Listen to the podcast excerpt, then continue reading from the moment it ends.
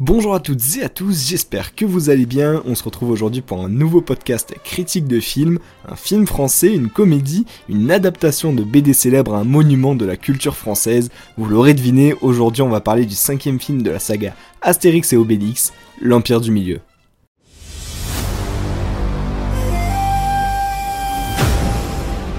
J'arrive de Chine, j'ai besoin de votre aide.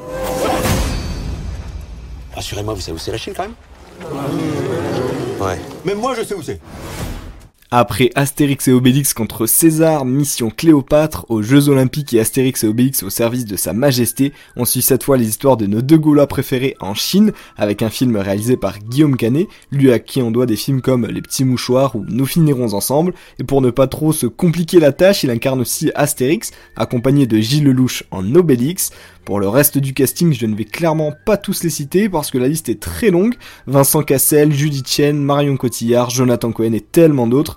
Mais on y reviendra. Plein de stars, acteurs ou non, pour pimenter l'histoire d'Astérix et Obélix qui sont envoyés en Chine pour défaire un coup d'état mené contre l'impératrice, sans oublier un Jules César évidemment qui fera tout pour récupérer une part du gâteau. Rien de bien original, mais c'est une comédie donc le but c'est surtout de nous faire rire, et c'est pour voir si ça marche qu'on passe maintenant à ma critique devenir le nouvel empereur de Chine. La mère Cléo, elle va pas s'en remettre. Et mon nom restera gravé dans le marbre de l'histoire. Ah, j'adore quand tu dis ça, j'adore.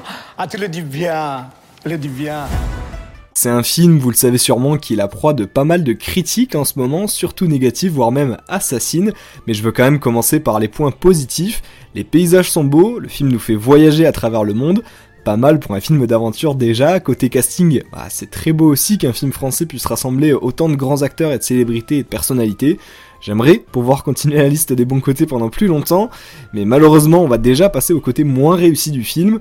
Alors déjà, pour commencer, les films Astérix ça doit faire rigoler, et il y a clairement les personnages pour, mais là à part deux ou trois moments qui m'ont fait sourire, merci à José Garcia et Jonathan Cohen qui sont juste excellents, mais à part ces rares moments, c'est plus gênant qu'autre chose. Un si grand rassemblement d'humoristes euh, devrait faire tellement rire, alors qu'on a juste un rendu final décousu, avec euh, peu de personnages vraiment marquants ou qui ont une vraie importance dans le film, la liste immense de personnalités est, euh, je pense, le pire défaut du film.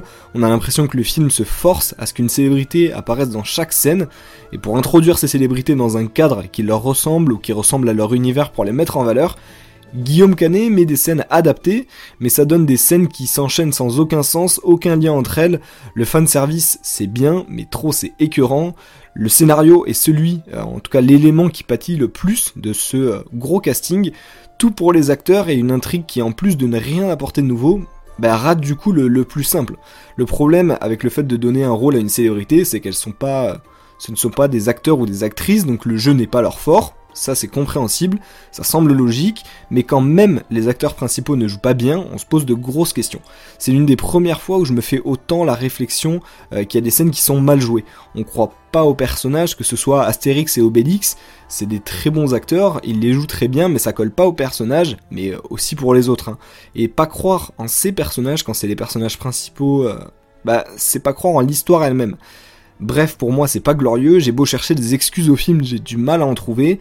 De grands acteurs, euh, des centaines d'histoires possibles, un budget hallucinant de 65 millions d'euros hors marketing. Hein. Euh, on pouvait se dire que ça pouvait que marcher, mais ça rate. Ça rate et ça continue de rater, si bien que je me suis braqué clairement pendant le film. Et à la fin, on est moins réceptif aux bonnes idées que le film peut proposer.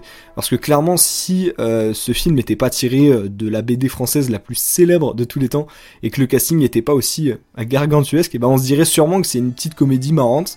Mais avec la communication qui est faite autour, on peut pas dire que les ambitions euh, n'étaient pas élevées. Je suis déçu que le film ait pas eu le rendu qu'il aurait pu avoir. Euh, donc peut-être trop d'attentes qui tue l'attente clairement pour un film qui, bah, globalement, comme beaucoup de monde, m'a un peu déçu, même s'il y a quand même des points positifs qui sont assez sympas, je vous le répète. Le côté aventure et les paysages qui sont euh, bah, vraiment magnifiques et qui font voyager.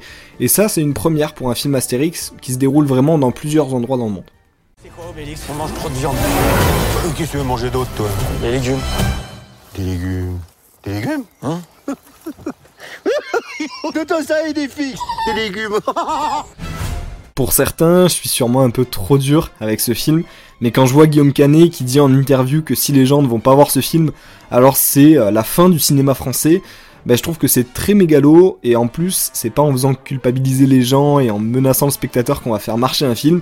J'espère que le film marchera sincèrement assez pour se rentabiliser car on sent bah, qu'il y a de grands acteurs très impliqués dans le projet et je le redis, hein, certaines idées sont, très bonnes. Il y a quand même un côté qu'on voit pas souvent dans le cinéma français. Donc pour clôturer cette critique, je vous dirais quand même d'aller voir le film pour vous faire votre propre avis. N'écoutez pas forcément tout ce que vous entendez avant de critiquer, ou en tout cas avant de juger le film. Laissez-lui sa chance, et peut-être bah, vous serez conquis là où moi j'ai pas accroché. N'hésitez pas à vous abonner euh, pour me soutenir, et moi je vous dis à bientôt, et portez-vous bien.